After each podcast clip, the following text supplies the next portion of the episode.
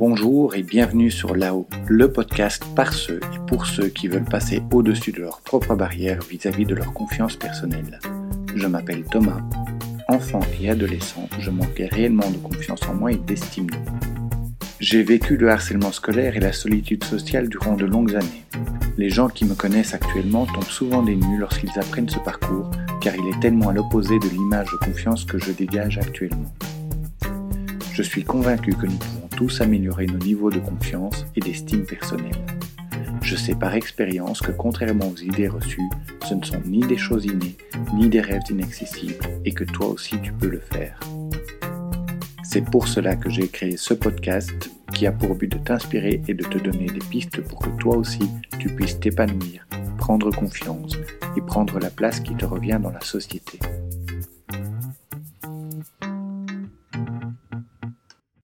À la suite de mon podcast publié il y a deux semaines, j'ai eu des échanges avec deux personnes qui me disaient qu'il leur arrivait de se sentir plus à l'aise pour parler avec des inconnus, que de raconter leur vie et leurs espoirs à des étrangers leur semblait parfois plus facile que de faire de même avec leurs proches. Est-ce normal d'avoir moins de mal à parler à des inconnus qu'à des connaissances? Quel mécanisme se met en marche pour que ce phénomène si curieux se produise? Mais avant d'aller plus loin, si tu écoutes ce podcast, c'est que les sujets de confiance en soi et d'estime de soi t'intéressent. Alors n'hésite pas à t'abonner ou à t'inscrire à la mailing list pour être prévenu de la sortie de chaque épisode. Après ces retours, je me suis souvenu de plusieurs rencontres où j'ai eu le même sentiment. La plus mémorable de toutes est probablement celle-ci. À l'époque, je vivais à Liège, la ville ardente. Dans le wagon qui me ramenait chez moi, j'ai remarqué une jeune femme qui me plaisait bien. Mais timide comme je l'étais alors, je n'aurais jamais pensé à l'aborder.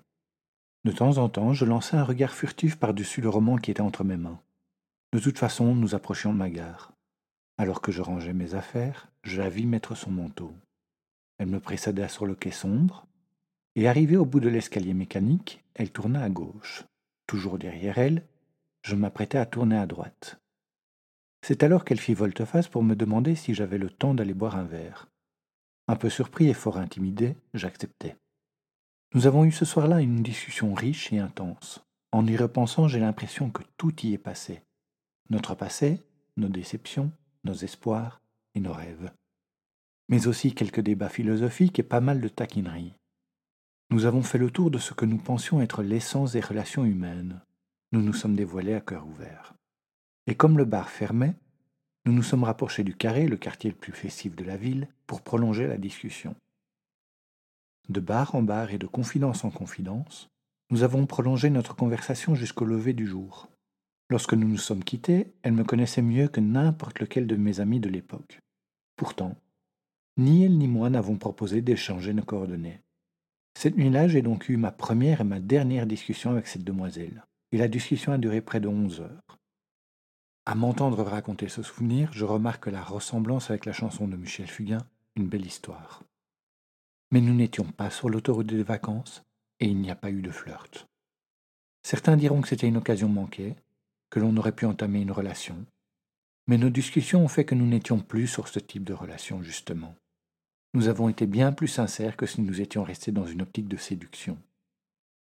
Tout comme je n'avais pas osé entamer la discussion, nous sommes nombreux à ne pas oser aller vers les autres.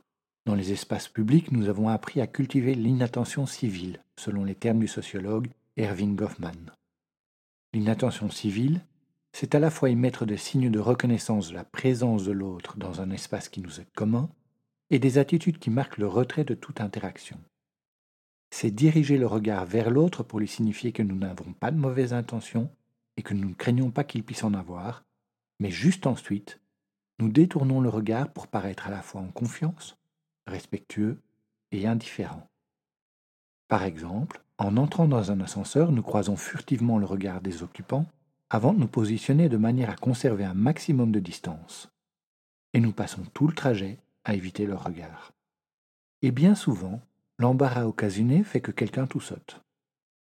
Lorsque nous devons croiser le chemin de quelqu'un, nous commençons par croiser son regard pour déterminer si nous allons nous croiser par la gauche ou par la droite, et nous détournons ou nous baissons le regard dès que nous sommes à moins de deux mètres cinquante. Ce sont des rituels que nous respectons tous. Tous ces rituels maintiennent notre intimité personnelle. Mais cela mène également à l'isolement, à une sensation de vie anonyme et impersonnelle, en particulier dans les grandes villes. Et puis, il y a les discussions anodines et fonctionnelles. La grande majorité des discussions que nous avons avec des inconnus sont des échanges qui sont soit fonctionnels, soit légers, au sujet relativement creux. Ce sont des échanges qui se terminent aussi rapidement qu'ils ont commencé. Ce type d'échange est courant, indissociable de la vie quotidienne, potentiellement présent à chacun de nos déplacements. Autant ce sont des événements uniques avec des individus uniques que sont chacune de ces personnes croisées, autant ces événements sont très prévisibles. Ces discussions répondent à des normes, à la fois informelles et communes. Que ce soit les quelques mots échangés avec la boulangère pour accompagner la commande du jour, le renseignement demandé à un passant ou les réflexions sur la météo à l'arrêt de bus, on pourrait presque dire que ces échanges sont chorégraphiés. Chacune de ces chorégraphies correspond à un schéma, à la fois répété et improvisé. Ces schémas sont tellement communs qu'ils ne nous déstabilisent pas. Nous nous sentons généralement à l'aise avec ceux-ci. Mais dans ces situations, nous pourrions avoir le sentiment de jouer un rôle, celui du client, celui du passant aimable ou celui du passant pressé. Nous ne nous montrons pas vraiment tels que nous sommes parce que nous savons que ce moment sera court et que nous ne croiserons probablement plus cette personne. Ou si nous devons la croiser à nouveau, ce sera pour répéter une énième version de la même scène. Cependant, il arrive parfois que la conversation prenne corps, qu'elle gagne en sérieux et en profondeur. Et au milieu d'une conversation à bâton rompu, on se surprend à se dévoiler, à se montrer tel que l'on est, Habituellement, c'est avant de tomber le masque qu'intervient la peur du jugement de l'autre. Mais cette fois-ci, nous ne ressentons ni peur ni honte de nous montrer tels que nous sommes réellement. On se sent mieux compris. Avec cet inconnu, on repart de zéro, on se raconte. On raconte les histoires et les détails. On parle des ressentis et de nos relations avec nos proches sans appréhension. Car les seuls détails que notre interlocuteur sait sur eux sont ceux que nous lui racontons. Cet inconnu ne représente ni de vrai challenge, ni de réel risque. Le hasard nous a fait croiser sa route, et nous n'envisageons pas de suite à cette discussion. Parce que c'est une rencontre de transport en commun ou de vacances. Parce que nous ne l'attendions pas et que nous n'avons pas d'autre objectif que de passer un bon moment à échanger. Cette discussion ne nous semble pas avoir de conséquences. Il est donc facile d'être honnête. Cela n'aura pas d'influence sur la suite de notre vie et cela demande moins d'efforts que de s'inventer un personnage pour l'occasion. L'image que notre interlocuteur ou interlocutrice gardera de nous ne nous préoccupe que peu. Et c'est là que cela devient intéressant. Nous entrons dans un instant de grâce, hors du temps et des convenances, un moment où seul le plaisir de papoter et de se découvrir compte. Balayer la méfiance et les a priori sur nos différences. Un moment inattendu avec un vrai lien émotionnel. Parfois, cela débouche sur une amitié durable. Bien souvent, chacun continue sa route. Et c'est tout aussi bien. Car dans les amitiés ou dans les relations familiales, nous ne ressentons pas toujours la même facilité à tomber le masque. Selon une étude réalisée par Elizabeth Dunn, professeure de psychologie à l'Université de Colombie-Britannique, parler avec des inconnus amène les personnes à se sentir plus joyeuses, à se comporter de façon plus agréable et à se sentir intégrés à la communauté. Pourquoi nous ne nous sentons pas aussi libres avec nos proches? Lorsque nous avons construit une amitié ou une relation, nous ne sommes plus dans la même optique. Nous avons un passé en commun, des relations communes, parfois des objectifs communs.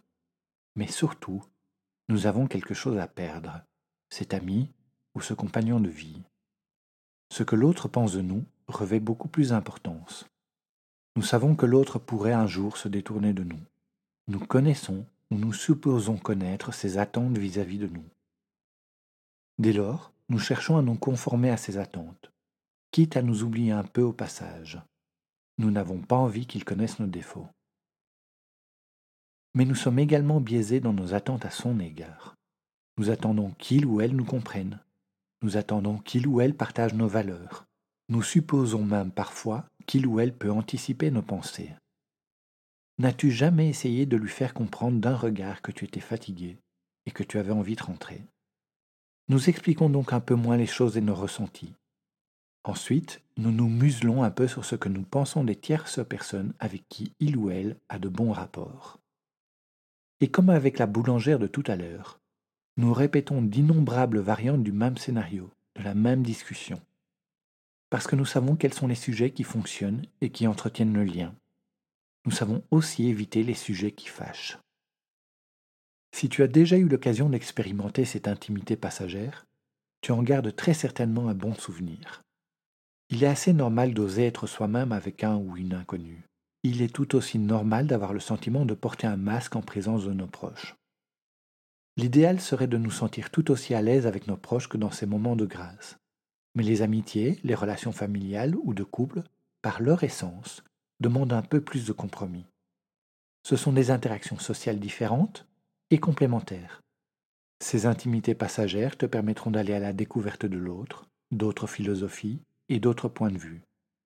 Et tels des voyages éphémères, ces échanges te permettront de découvrir un petit peu plus qui tu es. Voici pour cet épisode sur le paradoxe de l'intimité passagère. J'espère qu'il aura répondu à quelques-unes de tes questions. Si tu penses qu'il peut aider quelqu'un de ton entourage, n'hésite pas à le partager autour de toi. N'oublie pas de t'abonner ou de t'inscrire à la mailing list. Merci pour ton écoute et je te dis à la semaine prochaine.